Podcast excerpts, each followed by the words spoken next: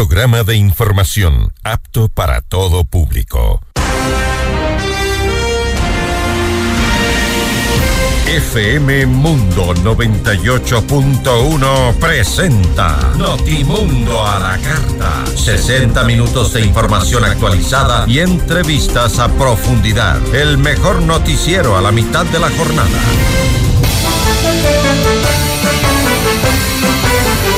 Conducción, Fausto Yepes. Dirección de Noticias, María Fernanda Zavala. Dirección General, Cristian del Alcázar Ponce. Este noticiero es transmitido en directo en la app de OnePlus, www.oneplus.tv, Canal 14 de Extreme, Canal 14 de CNT y Canal 14 y 514 de Claro TV.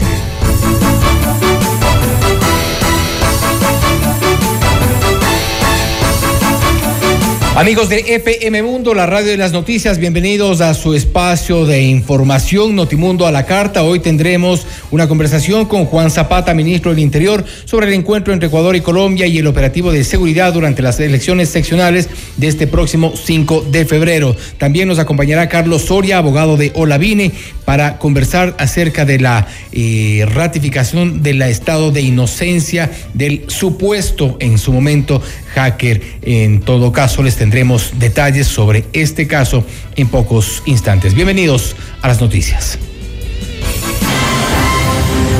Titulares de Notimundo a la carta.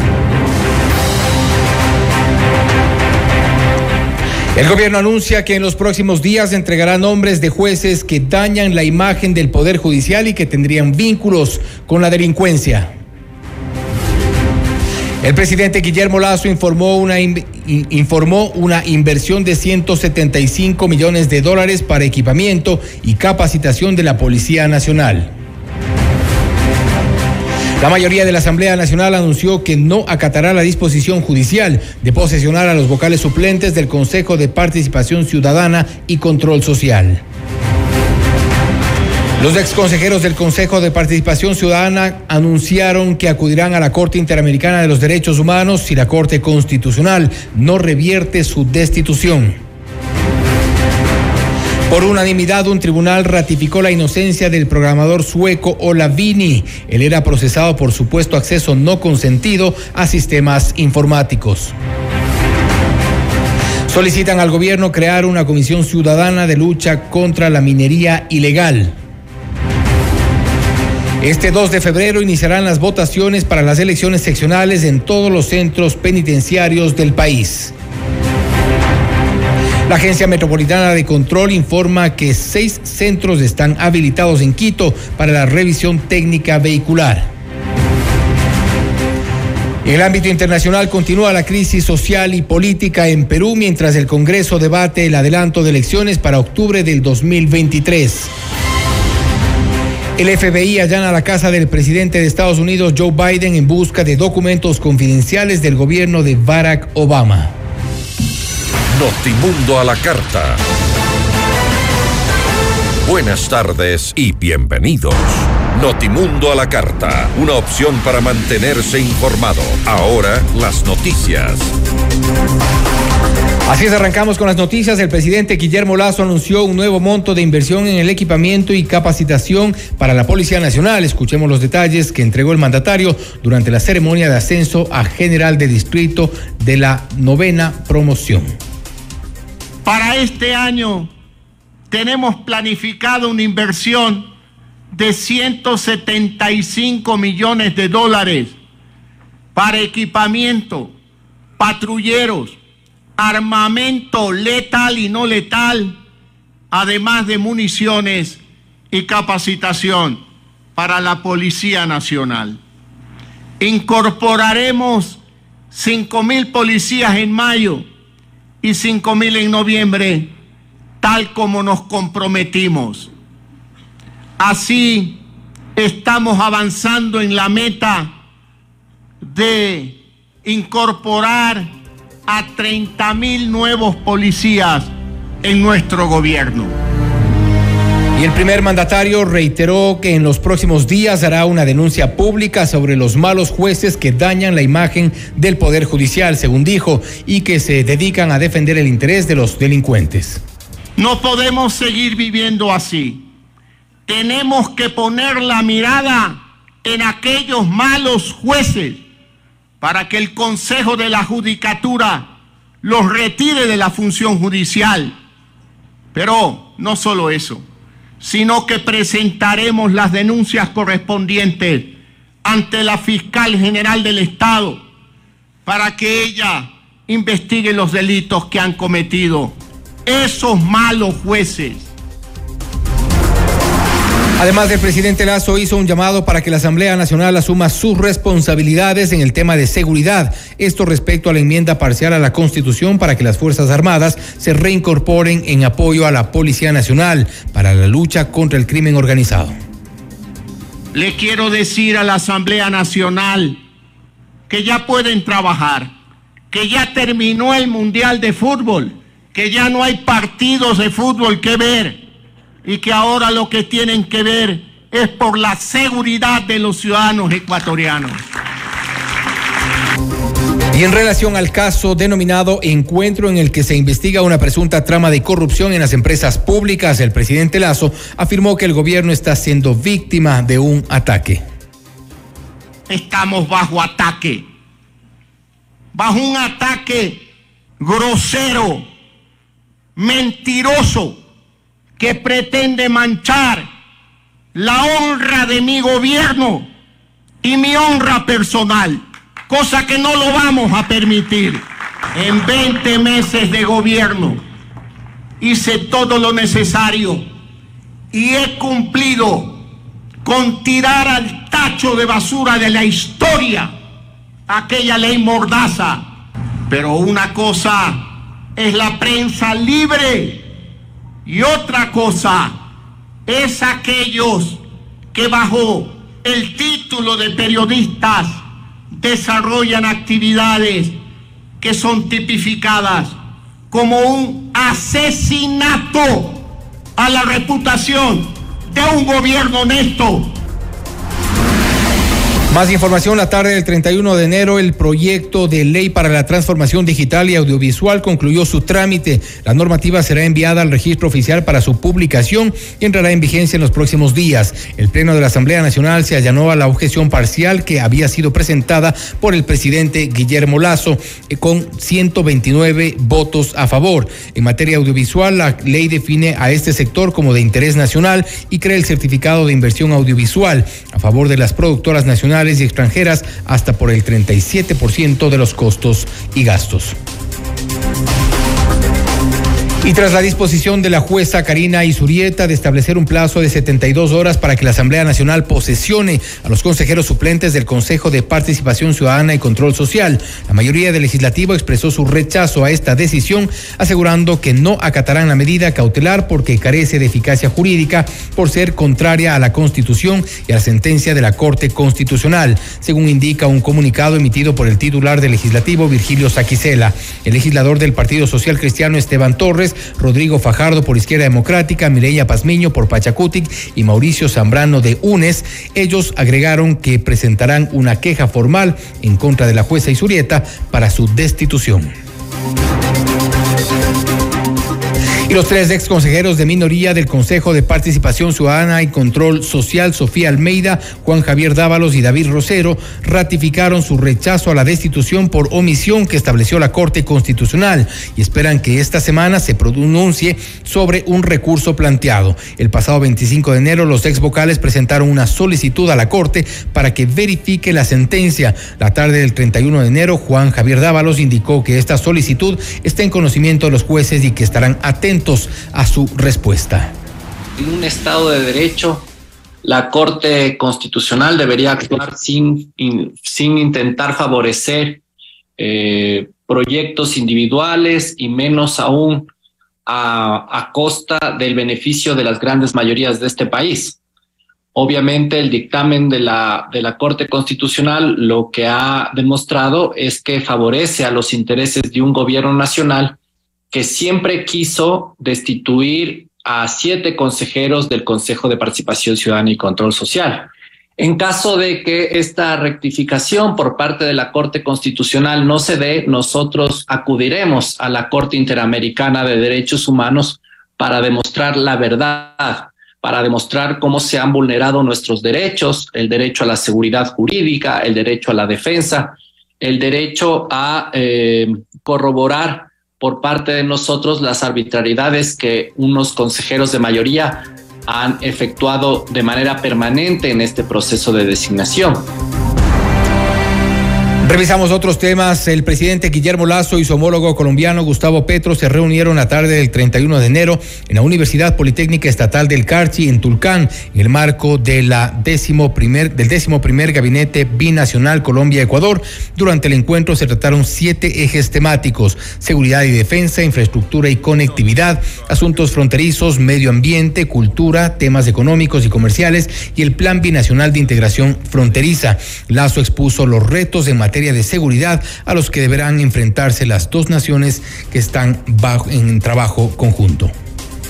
Uno de los principales desafíos en la relación bilateral constituye la cooperación en materia de seguridad. Debemos enfrentar fenómenos como el crimen organizado, el tráfico ilícito de drogas, el tráfico de armas, municiones y explosivos, lavado de activos, minería ilegal, sicariato, entre otros, cuya dimensión pone en serio riesgo a la convivencia pacífica e institucionalidad democrática de nuestros países. Y por su parte, Gustavo Petro enfatizó en el compromiso que tiene Ecuador y Colombia en, en combatir la crisis climática ha resultado que tecnológicamente la superación de la crisis climática tiene como primer elemento superar la era del consumo del carbón y del petróleo. Ha resultado entonces que la economía que más emite a partir de sus grandes consumos de carbón y de petróleo, gases, efecto invernadero, está al norte de nosotros, los Estados Unidos.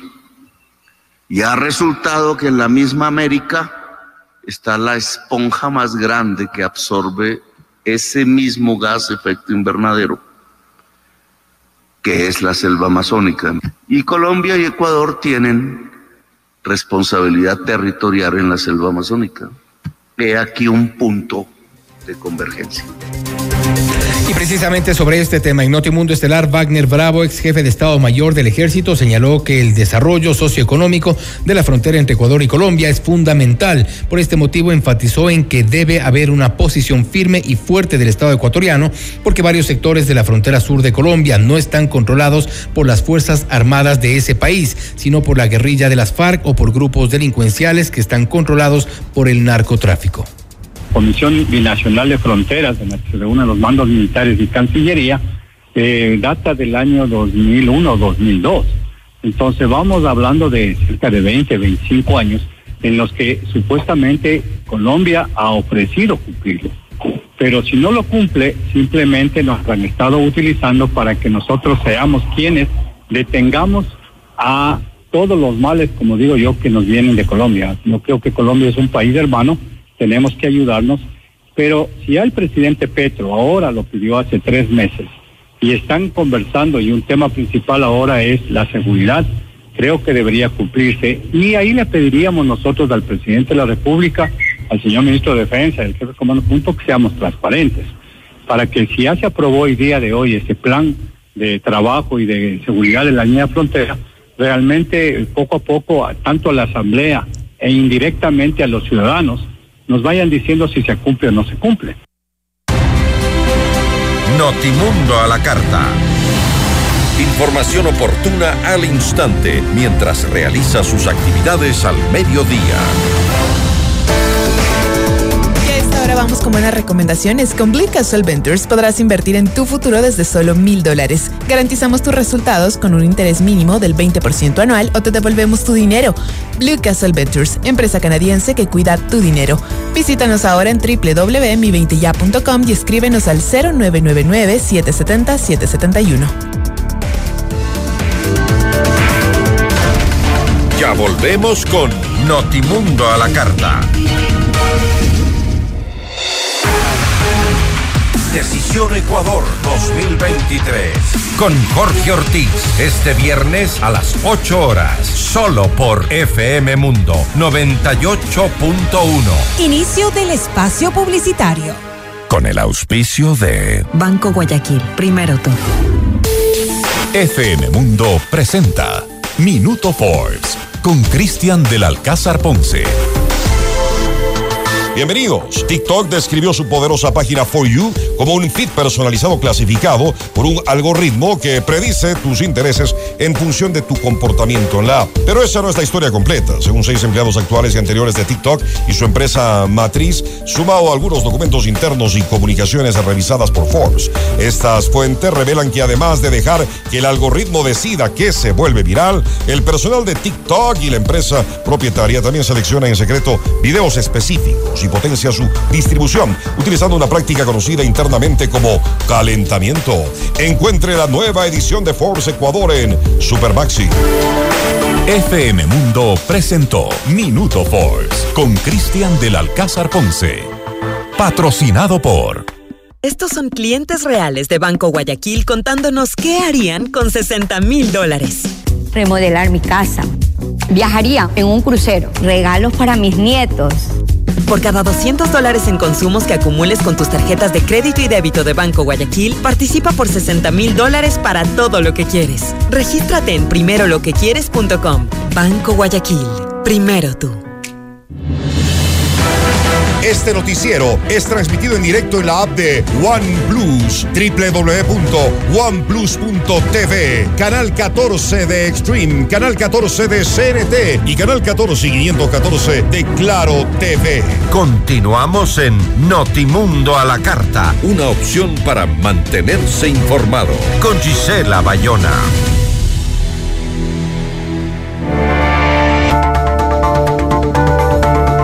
Estamos ya en este momento con las noticias y también las entrevistas. Este momento iniciamos una conversación con Juan Zapata, ministro del Interior, sobre el encuentro Ecuador-Colombia y el operativo de seguridad durante las elecciones seccionales de este próximo domingo 5 de febrero.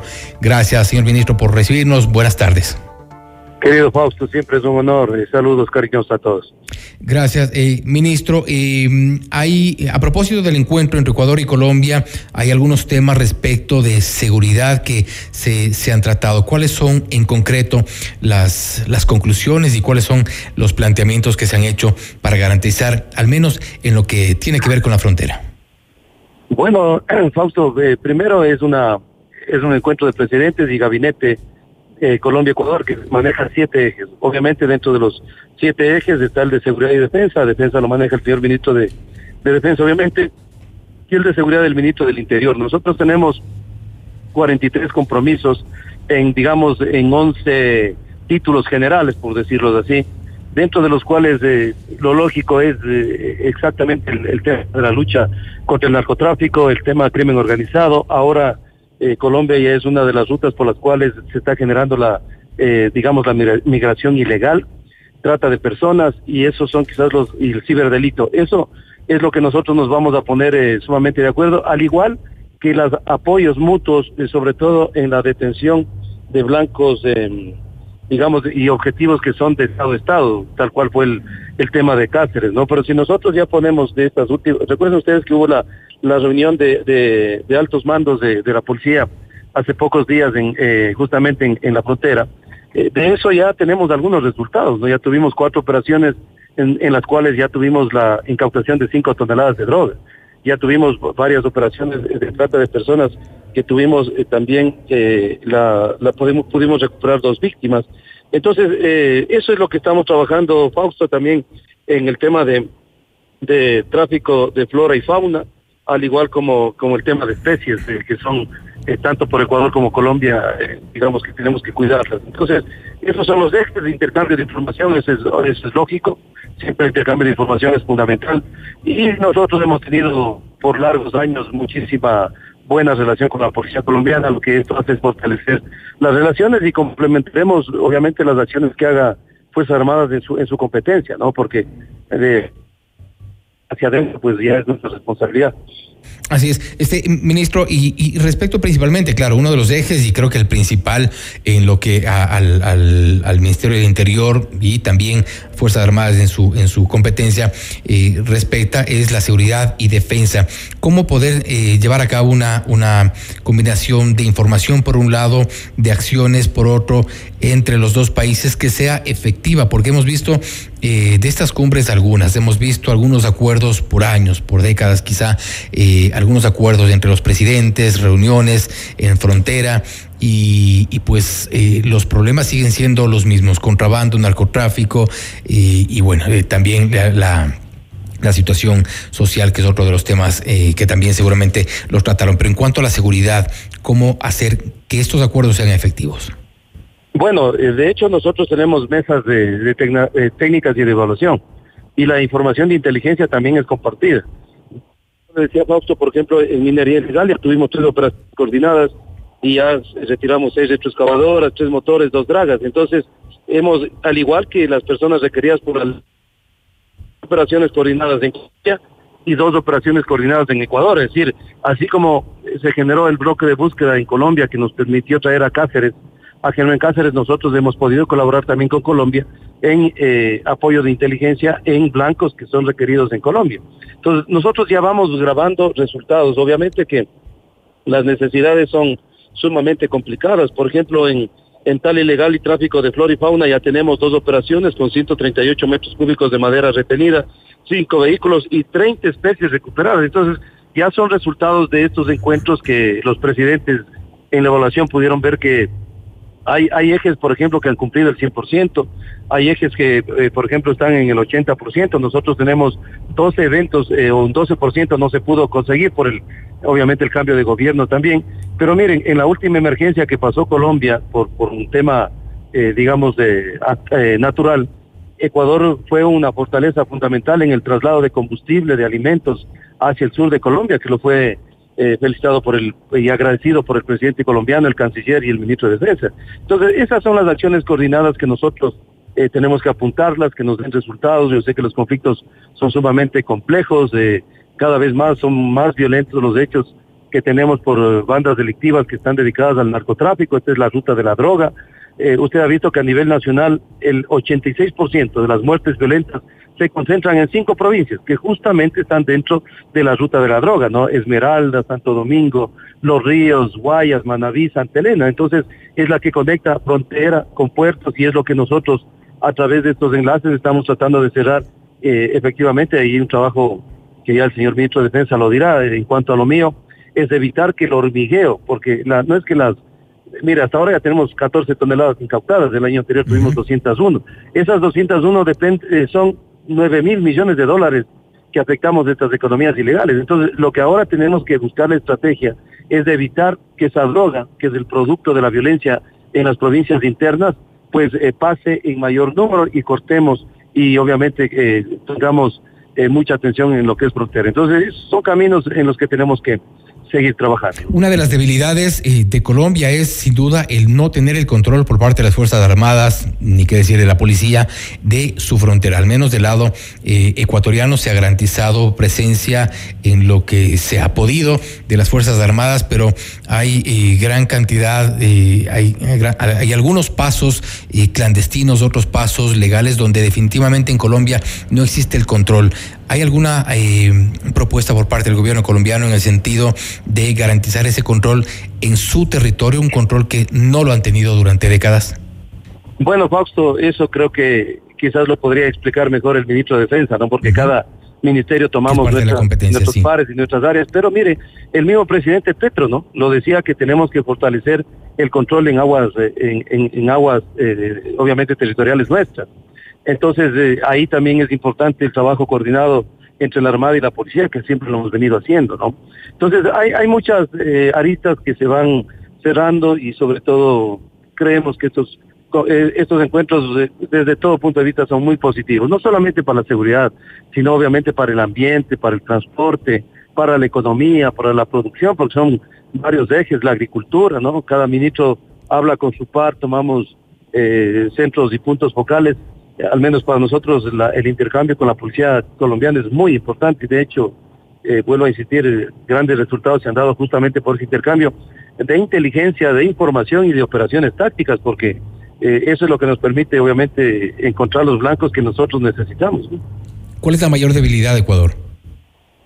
Bueno, eh, la, frontera es muy amplia, la, frontera es muy alta y quizás la mayor debilidad de eh, Fausto es que lastimosamente, porque hoy lo dije en el discurso de ascenso a los generales, no es que los GDOs, los grupos de delincuencia organizada, se, se formaron hace año y medio, ¿no? Esto viene de años de haber eh, quizás eh, permitido mirando para otro lado que esto crezca, pero bueno, aquí no estamos para quejarnos, sino para, para enfrentarlos y así estamos haciendo.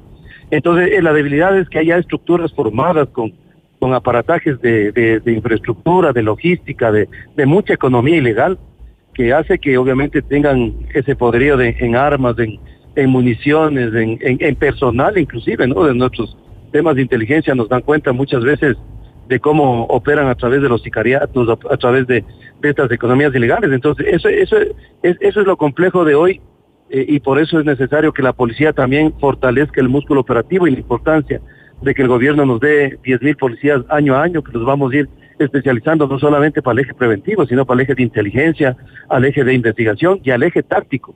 Porque ahora los niveles de violencia en estas cinco provincias ya no son con armas cortas solamente, sino también con armas largas, con milímetros 223 de calibre 223, 556. Entonces, eh, hacia allá tenemos que ir apuntando, Fausto. Es una tarea difícil, dura, pero la tenemos que hacer. Si no, imagínense las herencias que podemos dejar en pocos años. Eh, son, son catastróficas, ¿no? Evidentemente, el tráfico de armas creo que es uno de los principales problemas porque muchas de las armas y, y en algunos operativos incluso se ha detectado que hay gran cantidad de armas de grueso calibre en algunos casos que llegan precisamente por la frontera norte. Bueno, eh, nosotros tenemos dos cosas claras, eh, eh, Fausto. La droga mayoritariamente frontera norte y las armas frontera sur. Nosotros hemos firmado un acuerdo con, con el I3, que es del Ministerio de Justicia de Estados Unidos, del ATF, que nos permite generar la trazabilidad de armas, municiones y explosivos. Eso nos ha permitido dar buenos golpes, ¿no? En, últimamente. Y muchas de esas armas están viniendo por la frontera sur, por no decir la gran mayoría. Son cerca de 9.000 armas, entre armas largas y cortas, que la policía incautó con el apoyo obviamente de Fuerzas Armadas también, pero eso nos, nos determina también a reorientar acciones, de hecho. El control operativo del tránsito a nivel nacional, por ser la seguridad integral el, eh, el, el, principal objetivo, va a pasar el 100% a la policía. No significa que vayamos a eliminar a la CTE, pero sí la vamos a absorber. Es decir, que ellos en las mismas tareas de tránsito en zonas sensibles como la provincia del Oro, en la provincia de Loja, eh, van a estar ya dependiendo en equipos mixtos con Policía Nacional y, y así nosotros también poder apoyar al ejército que también está tomando sus acciones allá. Vuelvo a insistir, sería bueno que el señor ministro de Defensa también les, les dé una entrevista y les cuente lo que ellos están haciendo, pero estamos complementando acciones para justamente evitar aquello. El, tema es evitar en los puntos de frontera que pasen eh, tanto droga como armas hacia las, las provincias de, digamos, del interior del país, como las que ya les detallé. Porque si usted ve Fausto y alguna vez tendrá, será un honor visitarle en la radio para personalmente analizar el, el número, la estadística de las muertes violentas. El 86% están en estas cinco provincias. Hay provincias, mire, son como ocho provincias que hasta ahora no tienen una sola muerte violenta. Entonces, claro, la percepción da como que es del país, pero claro, eh, no podemos descuidarla eh, y, tampoco negar lo que estamos viviendo. Eso sería eh, ilógico, ¿no? Porque uno tiene que mirar el problema para buscar la solución pero son las cinco provincias a las que le estamos poniendo mucha, muchísima atención. De hecho, cada provincia va a tener un general y vamos a estar evaluando cada 15 días con acciones de inteligencia. Hoy mismo hemos dado un golpe interesante en, en Pozorja, ¿no? Con bandas delictivas que estaban encargadas de, de la extorsión, del asesinato, de los sicariatos, de tráfico de armas. El golpe que se dio al, el de frontera, el, golpe de operación de frontera, eh, frontera segura, que son siete provincias que, actuamos con, con eh, cerca de 21 detenidos dentro de los Tacaluki, ¿no? que es aquel que entregaba armas, municiones, explosivos, no solo al ELN, sino a las FARC, ex-FARC, y también a los grupos de delincuencia organizada, porque esos explosivos en, las perita en los peritajes fueron encontrados exactamente los mismos que explotaron en, en Durán y en Guayaquil. Entonces, y por eso las acciones... Eh, eh, Sí, por eso las, las, acciones conjuntas también con los países eh, vecinos son importantes para, para poder bajar estos, estos niveles. Y ministro, nada más abordar otro de los temas que creo que es importante, cómo eh, se ha dispuesto ya el operativo para las elecciones de este próximo domingo en las provincias y también en las, en las zonas donde están en este momento con, con algunas eh, complicaciones producto de la alerta. Por ejemplo, me refiero a Cotopaxi. A ver, eh, Fausto, primero eh, vamos a estar 100% operativos. Se ha suspendido licencias, francos, permisos. Es decir, la policía va a estar con 52 mil miembros policiales de todos los ejes, preventivo, investigativo, táctico, eh, cada quien cumpliendo con su misión. Obviamente tenemos el control externo de recintos, el control externo de, las, de, las, de los CNE a nivel país y sobre todo vamos ya a colaborar mañana 35 centros de detención. Obviamente van a, a estar ya generando el voto eh, el voto a, los PPLs, ¿no? Entonces, eh, mucha gente pensaba que eso no se va a dar, lo vamos a hacer, eh, informes de inteligencia nos dicen que las situaciones son favorables para hacerlas, están las cárceles tranquilas, sin embargo hay que generar un operativo especial para esto al igual que el, voto asistido, el voto en casa. Y sobre todo también lo que usted decía, ¿no? Eh, estamos con equipos de inteligencia, más o menos son 100 policías, dependiendo de los recintos, ¿no? Habrá recintos que tengan más, otros que tengan un poco menos, pero el promedio va a ser ese que tanto del eje preventivo como de inteligencia estarán en los recintos sacando información. Hay un puesto de mando que va a estar desde la comandancia de policía y las comandancias a nivel nacional verificando especialmente qué es el comportamiento a nivel nacional. Entonces, lo que les hemos dicho ahora a, los ecuatorianos, salgan con absoluta eh, firmeza que tenemos que cumplir un deber cívico ciudadano, la policía, Fuerzas Armadas y muchas instituciones hemos trabajado por meses para generar este plan operativo y que, todo sea una fiesta democrática, especialmente en zonas críticas, como usted lo dijo. Van a haber operativos especiales como Prosperina en Guayaquil, eh, obviamente en Esmeraldas, en Santo Domingo, en Los Ríos, en Manaví, eh, y el resto, obviamente, eh, de provincias que no tienen estos conflictos, los operativos que normalmente hemos venido haciendo, tendremos apoyos aéreos, tenemos apoyos de drones, de inteligencia, las cámaras del ECO estaremos conectados totalmente todos. Así que estén los operativos listos y dispuestos. Vamos a hacer un punto de información también en la comandancia de policía, donde va a estar el, puesto de mando unificado para eh, ciertas horas irles informando cómo va desarrollándose el proceso a nivel nacional. Igual abiertas las líneas del 911 para cualquier denuncia en caso de, así Es, eh, eh, Fausto, y sobre todo la ley seca, no olvidemos que también ya los operativos con intendencias empezarán eh, 36 horas antes del, día y 12 horas después. Eh, no se va a detener, eh, sí sancionar, que es el 50% del RBU, son 225 dólares. Entonces, está todo dispuesto, mi querido Fausto. Esperemos que la gente vaya con la tranquilidad y la policía cumple el rol de darle la tranquilidad, obviamente, a los ciudadanos que van a ejercer este derecho democrático. Así es, que se garantice sobre todo la seguridad de quienes acudan este domingo a las urnas. Ministro, gracias por haber estado con nosotros. Muchísimas gracias, eh, Fausto. Un honor siempre conversar con usted. Gracias. Nuevamente ha sido eh, Juan Zapata, ministro del Interior, hablando sobre el encuentro Ecuador y Colombia y el operativo de seguridad durante las elecciones seccionales de este próximo 5 de febrero. Eh, se ha garantizado la seguridad y operativos especiales, también eh, algunos dispositivos de inteligencia para evitar problemas principalmente en zonas complicadas, en zonas donde se han registrado eventos de delincuencia, eventos de que, que han sido reportados también por la ciudadanía. Esto es Notimundo a la carta.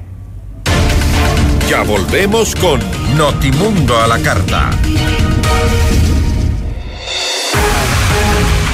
Decisión Ecuador 2023. Con Jorge Ortiz. Este viernes a las 8 horas. Solo por FM Mundo 98.1. Inicio del espacio publicitario. Quiero vivir bonito, mi lindo Quito, vivir sin miedo. Queridos quiteños, junto a Sandra Hidalgo, candidata a concejal por el centro de Quito, los invito a ser parte de una nueva era para nuestra ciudad. Legislará y fiscalizará sin miedo. Desde el corazón de Quito, trabajaremos para que niños, jóvenes, adultos y personas de la tercera edad podamos vivir en una ciudad fácil, segura y puntual. Vamos todos juntos a caminar con Pedro José Freile en alcaldía de Quito, hacia un Quito sin miedo. El 5 de febrero, vota todo lista 17 1723 de la Alianza UIO. Concejales CNE 2023 por la inversión pública y privada que genere empleo para la gente. Jorge Yunda, alcalde, vota todo 18. Alcaldes, CNE 2023. Hoy yo quiero vivir,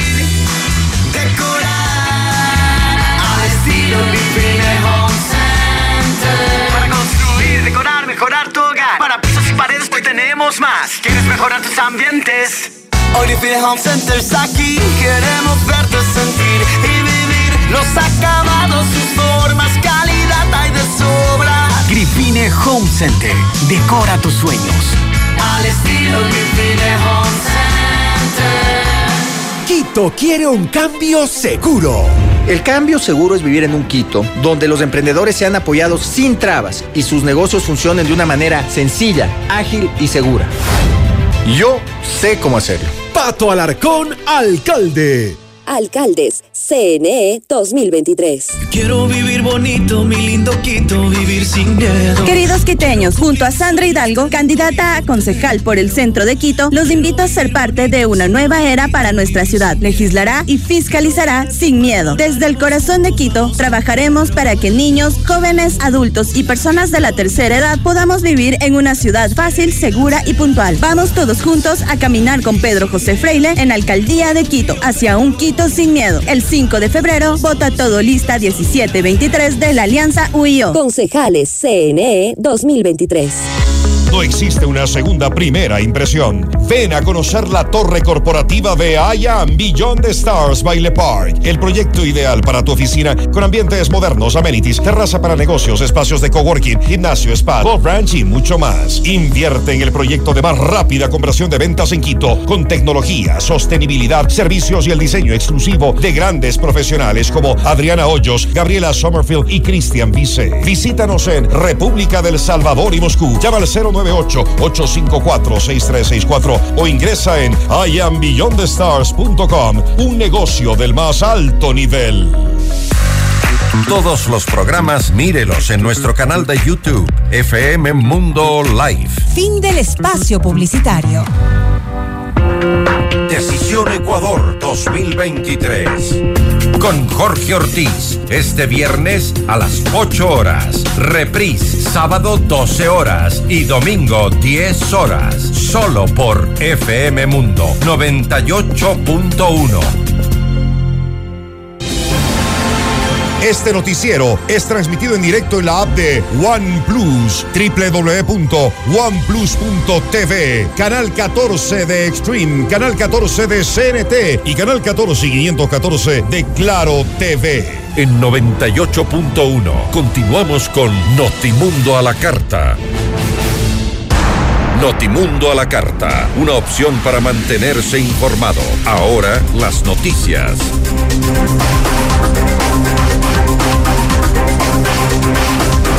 Y como parte de un plan de gobierno, programa de cocción eficiente, el cual pretendía entregar 342 mil cocinas de inducción a los ecuatorianos en 2015, solo 62 mil 572 llegaron a manos de beneficiarios. En Notimundo Estelar, Cristian Zurita, periodista de investigación, aseguró que existen inconsistencias en los contratos firmados entre el Estado y las empresas chinas Haier y Guangdong para la distribución de estos indumentos, que alcanzan los 55.35 millones de dólares. Aquí más detalles. Tres contratos por 342 mil cocinas de inducción.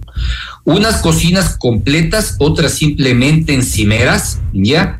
Y de este número, 342 mil, de lo que se tiene registro, es que apenas se entregaron en proyectos, en programas del Estado entre 2015 hacia adelante, debemos de entender que tiene que ser desde mediados de 2016 en adelante, apenas se entregaron un promedio de, o, o se entregaron en concreto 62.572 cocinas, ¿sí?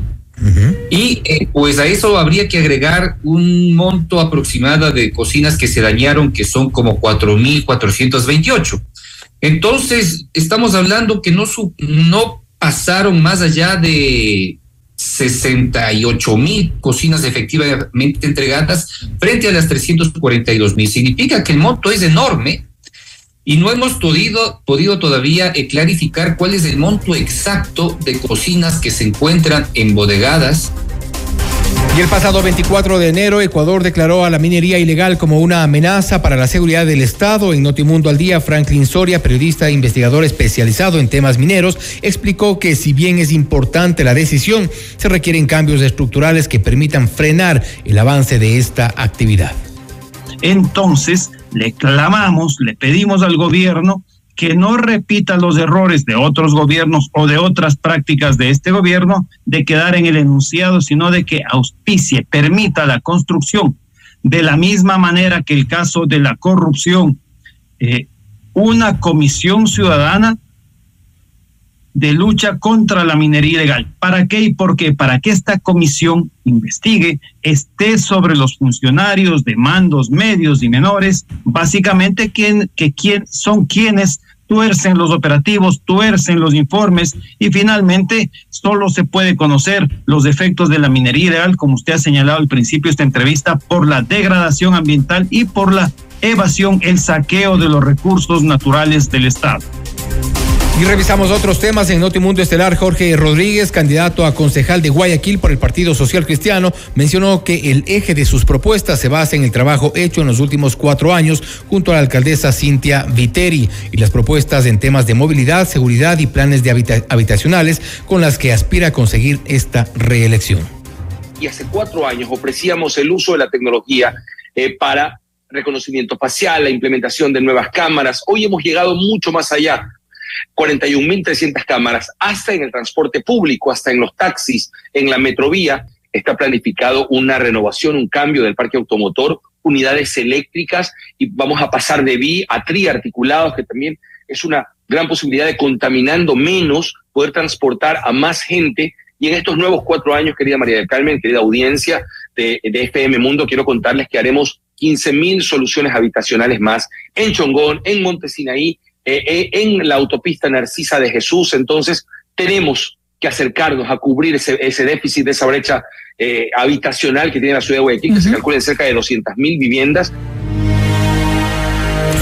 Y este jueves 2 de febrero iniciarán las votaciones para las elecciones seccionales en todos los centros penitenciarios del país, según el cronograma establecido por el Consejo Nacional Electoral. En el proceso participarán 5.497 personas que están privadas de su libertad, pero sin sentencia ejecutoriada. En total serán 5.174 hombres y 323 mujeres. El sufragio se realizará en 43 cárceles en 20 provincias. La Policía Nacional ejecutó un operativo en Guayaquil para capturar a miembros de la banda del crimen organizado Las Águilas. Las personas capturadas estarían dedicadas al almacenamiento de armas, extorsión y robos a mano armada. El presidente Guillermo Lazo destacó la captura de los integrantes de la banda que fueron hallados en posesión de drogas, armas de fuego, balas y dinero en efectivo. Una de las principales actividades de la agrupación habría sido la extorsión con el cobro de las denominadas vacunas a comerciantes y locales de la urbe. Juan Zapata, ministro del Interior aseguró que el operativo reunió varias unidades policiales para desarticular a esta banda criminal de las Águilas. Notimundo a la carta. Información oportuna al instante mientras realiza sus actividades al mediodía.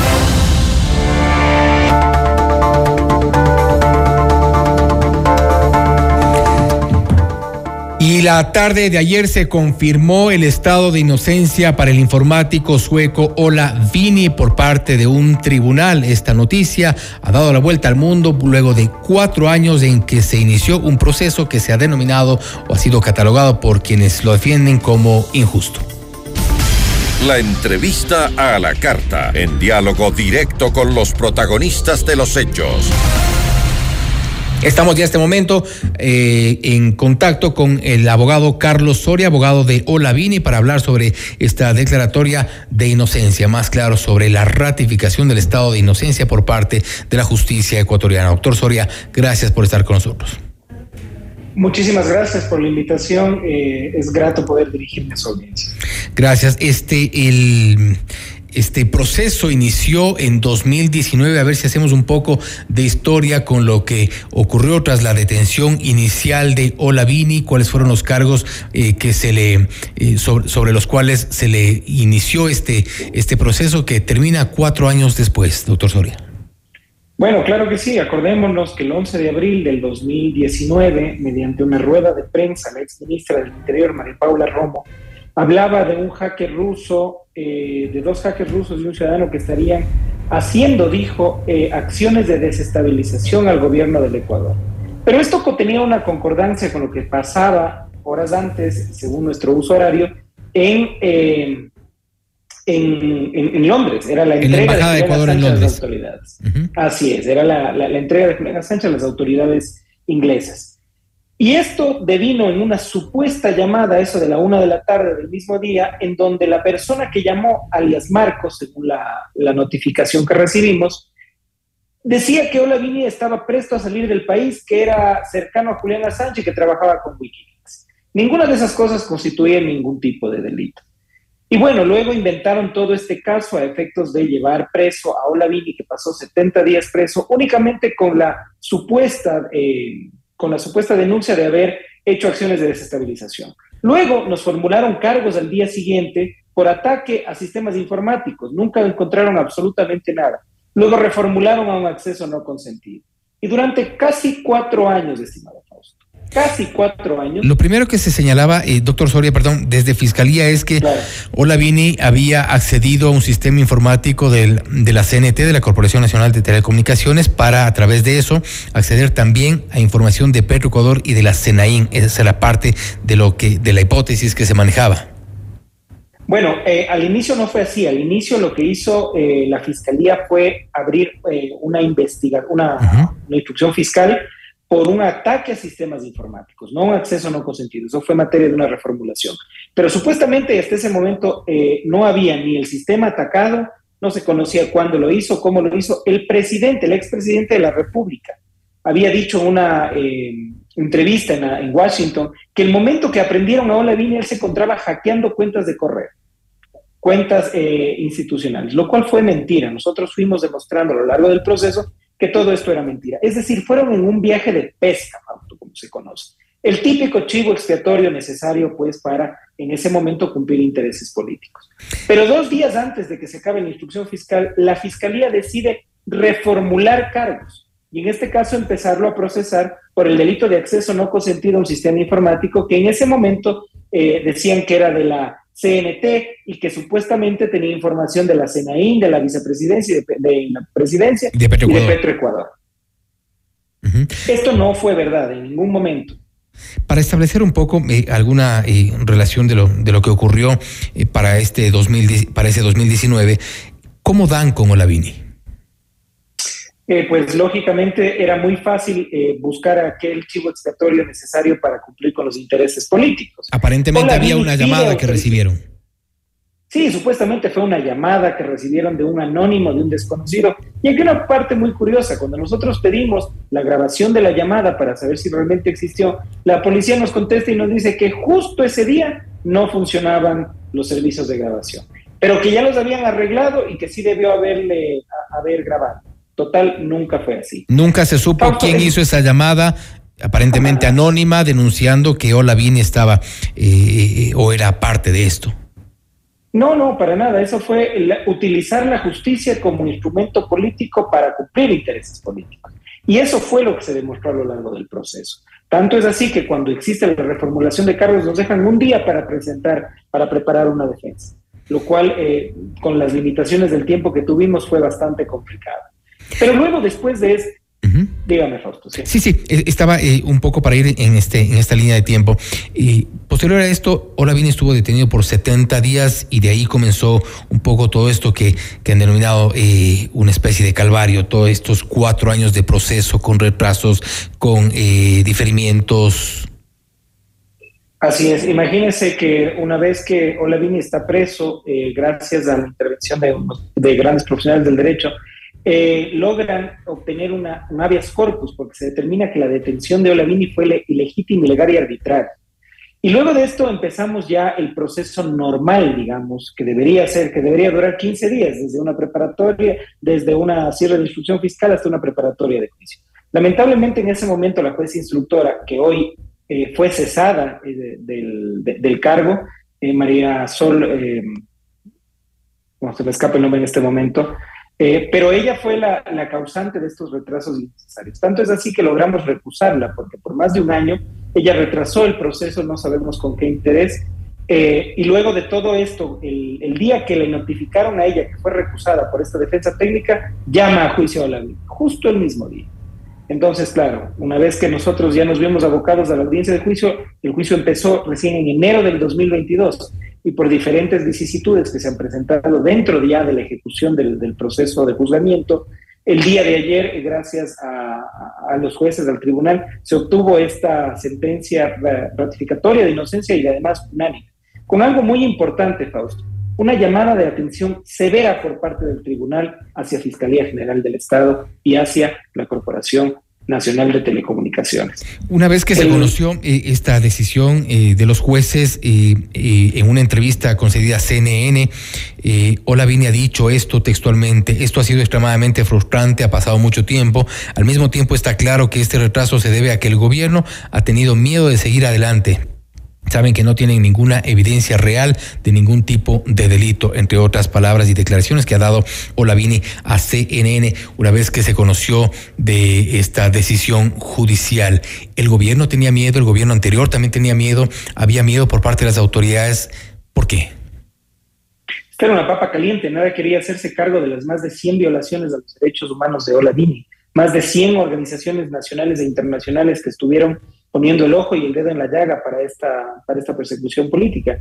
Entonces nadie quería hacerse cargo de todo esto.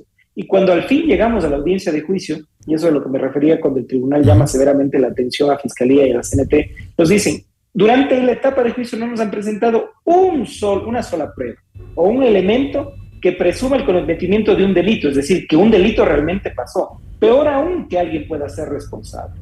Esta fue la, llamada de atención que hizo el tribunal luego de más de 40 horas de audiencia de juicio en donde quisieron probar la culpabilidad de Olavini a través de ruedas de prensa, quisieron eh, eh, utilizar un informe pericial que no era un informe pericial, designado por ellos, un perito designado por ellos, que hace un informe pericial a un, a un documento y, dice que no existe acceso, que para haber un acceso se tiene que transgredir algún sistema de seguridad. Fiscalía asegura. El mismo perito de fiscalía dice que no.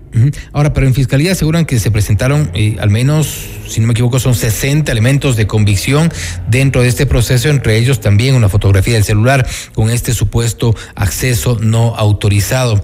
¿Qué parte de estos eh, elementos eh, usted recuerda en este proceso de los cuatro años? Bueno, sí, claro, la principal prueba que ellos decían tener era una supuesta fotografía obtenida del teléfono de Olavini, en donde se desplegaba un banner, una pantalla que decía eh, CNT, Senaín, Petroecuador. Lo que no dijo la fiscalía es que eso no se constituyó como prueba en ningún momento. Es como que usted, para nosotros eh, poderlo entender, es que como cuando usted utiliza una calle, está subido en su carro y llega al banco. Si usted llega al banco no comete ningún delito, pero si usted entra al banco forzando las cerraduras y se lleva el dinero, que en este caso serían los datos, estaría cometiendo un delito. Lo que Olavini eh, siempre ha, mantenido y ha dicho es que él es un experto en seguridad informática. Y haciendo los escáneres que hacen los expertos en seguridad informática, se da cuenta que la Corporación Nacional de Telecomunicaciones tiene abierto un puerto, un puerto de un router, como el que usted tiene en su casa al cual jamás accedió porque le pedía usuario y contraseña y este usuario y contraseña jamás fue eh, ingresado, lo cual hace inverosímil siquiera la posibilidad de que Fiscalía haya presentado esto como prueba madre. Pero no nos olvidemos que muchos eh, medios digitales irresponsables, además, dijeron que esta era la prueba madre y que Olavini se caía con escaparate y todo, lo cual fue demostrado contrariamente a lo que ellos dijeron en la audiencia del día de hoy. Finalmente, eh, doctor Soria, hubo una asistencia penal internacional. ¿Qué decía, qué se revelaba, qué, con qué aportaba esta asistencia? Absolutamente nada, y eso fue lo que dijo el, presidente del tribunal el día de ayer, que la fiscalía trató de poner a Olavini como una persona mala porque tenía conversaciones. Habían cosas tan absurdas, Fausto, que Fiscalía actuó como prueba del cometimiento de un delito informático, de un acceso no consentido a una red de la CNT supuestamente, conversaciones de Olavini que tenía en diferentes eh, plataformas digitales. Esto es completamente absurdo. Nunca se logró establecer ningún tipo de cometimiento de delito, conversación que pueda manifestar algún tipo de, de planificación para cometer el delito. Y todas esas pruebas, todas, Fausto, fueron rechazadas por el tribunal de forma expresa cuando dictó su sentencia. ¿Le queda algún recurso a Fiscalía? Sí, lamentablemente, y lo digo lamentablemente porque es un bochorno que la Fiscalía pretenda apelar la decisión. Irán a casación seguramente. Y me imagino que si es que pierden también irán a casación. Ahora, esos son los juegos de la, de, la democracia y, lógicamente de, de, la justicia. Si nosotros hubiéramos perdido, también hubiéramos apelado.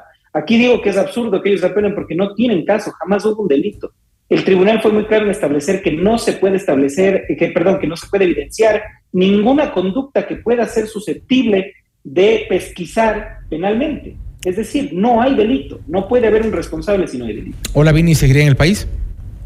Sí, sí, Hola Vini está aquí. Es otra cosa, todas las medidas cautelares fueron inmediatamente levantadas, estamos en el, en el trámite de los oficios y todo lo demás, pero Ola escogió el Ecuador como su hogar y tiene su hogar aquí, no pretende eh, cambiar su domicilio, me imagino que querrá ir a ver a su familia, hubo una pandemia de por medio, él no conoce a sus sobrinos, que son las, la, razón eh, más importante para él para poderse desplazar, y además no nos olvidemos que Olavini trabaja en varios países del mundo, él desarrolla sus actividades en muchísimos países en todos los continentes. Así que basta de criminalizarlo. Creo que lo más importante de la sentencia de ayer es que se pone un, pare a la criminalización de los defensores de derechos digitales. Olavini es considerado como un defensor de derechos humanos precisamente por ser un defensor de la privacidad y de la, y de la autonomía de, tus datos protegidos para ti mismo y para nadie más. Doctor Soria, le agradecemos por haber estado con nosotros y por darnos detalles de lo que ha sido esta sentencia que ha sido, que ha recorrido ya el mundo a propósito de esta decisión de los jueces y ha ratificado la inocencia de Olavini.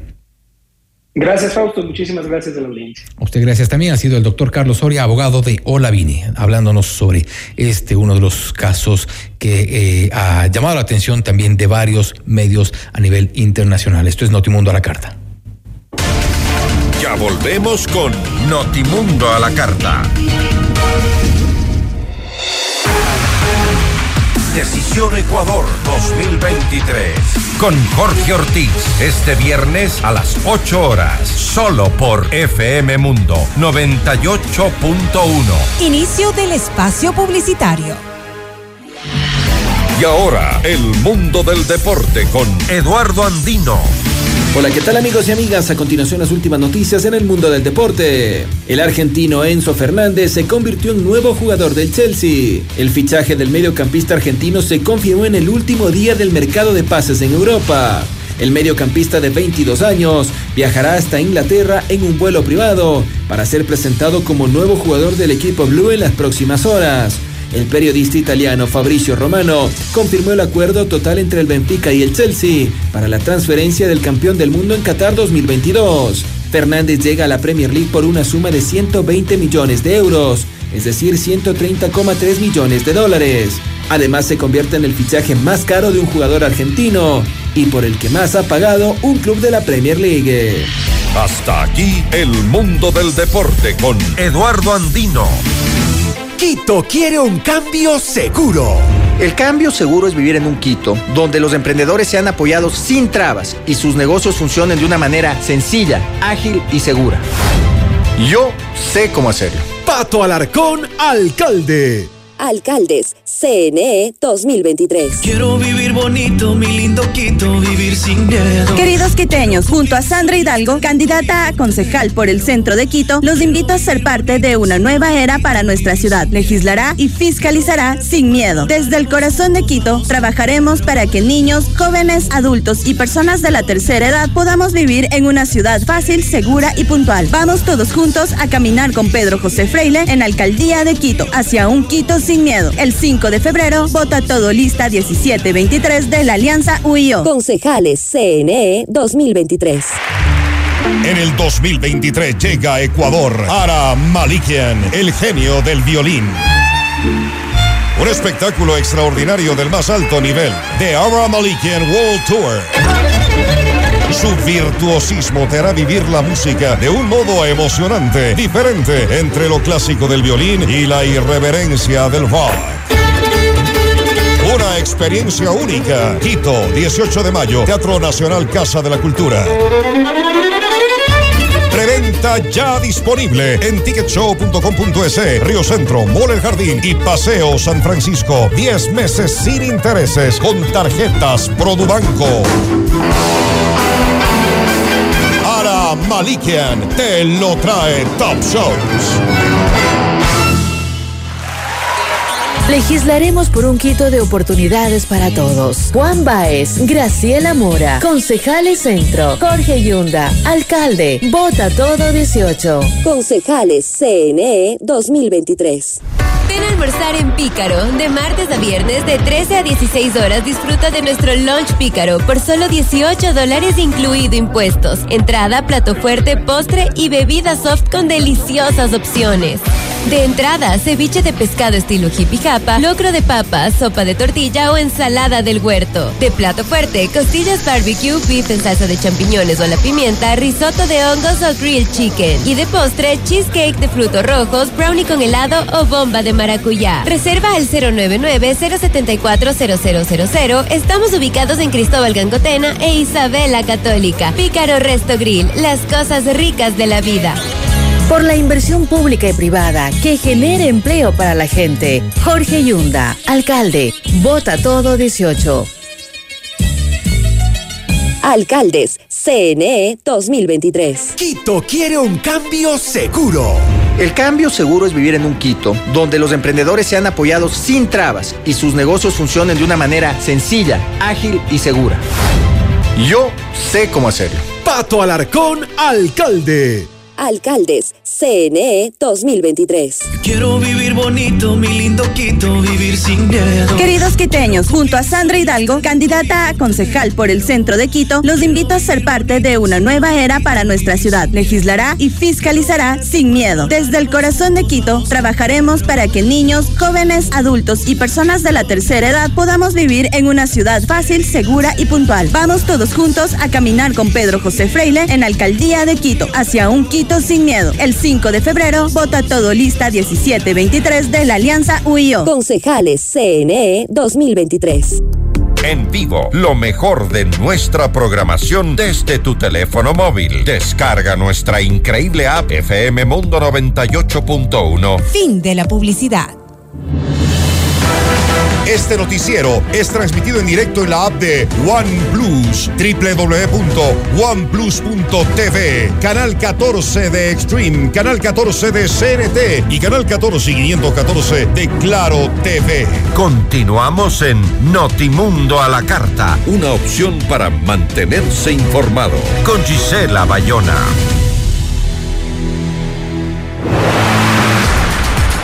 En Notimundo a la Carta es momento de realizar un recorrido por el mundo. Revisamos lo más destacado en información internacional. La mañana de este 1 de febrero, el Congreso de Perú retomó la sesión en la que debate un proyecto de ley de reforma constitucional que pretende adelantar las elecciones para octubre del 2023. Esto mientras las protestas se intensifican en la capital en rechazo al gobierno de Dina Boluarte y en demanda del cierre del Congreso y de una nueva constitución. La Policía Federal de Estados Unidos allanó una de las viviendas del presidente Joe Biden en el estado de Delaware en el marco de una operación de rastreo de documentos clasificados guardados indebidamente. El registro en la residencia cuenta con el pleno apoyo y cooperación del presidente, según el abogado Bob Bauer. Hasta el momento no se han encontrado documentos confidenciales del gobierno de Barack Obama. Tenemos una actualización también de información en el eh, nacional. El presidente de la Corte Nacional de Justicia, Iván Saquicela, criticó la demora en la designación del nuevo titular del Consejo de la Judicatura y afirmó que este retraso no es algo del azar, sino que fue provocado de una manera deliberada y sistemática para tratar de controlar a la función judicial, para meter la mano en la justicia. Aquí más de lo que dijo Iván Saquicela. El día de mañana se cumple un año de la renuncia de la doctora María del Carmen Maldonado, expresidenta del Consejo de la Judicatura, que quiere decir que un año La justicia del Ecuador no tiene el presidente titular del Consejo de la Judicatura. Y claro, no tiene después de que habíamos la Corte Nacional de Justicia presentado cuatro ternas. Siempre actuamos en derecho, como corresponde, pero con cualquier eh, aspecto pretextando algún asunto, no se llegó a nombrar. Y hasta aquí Notimundo a la carta. Sigan con nuestra programación en FM Mundo. Se viene Café FM Mundo. Amigos, una buena tarde para todos.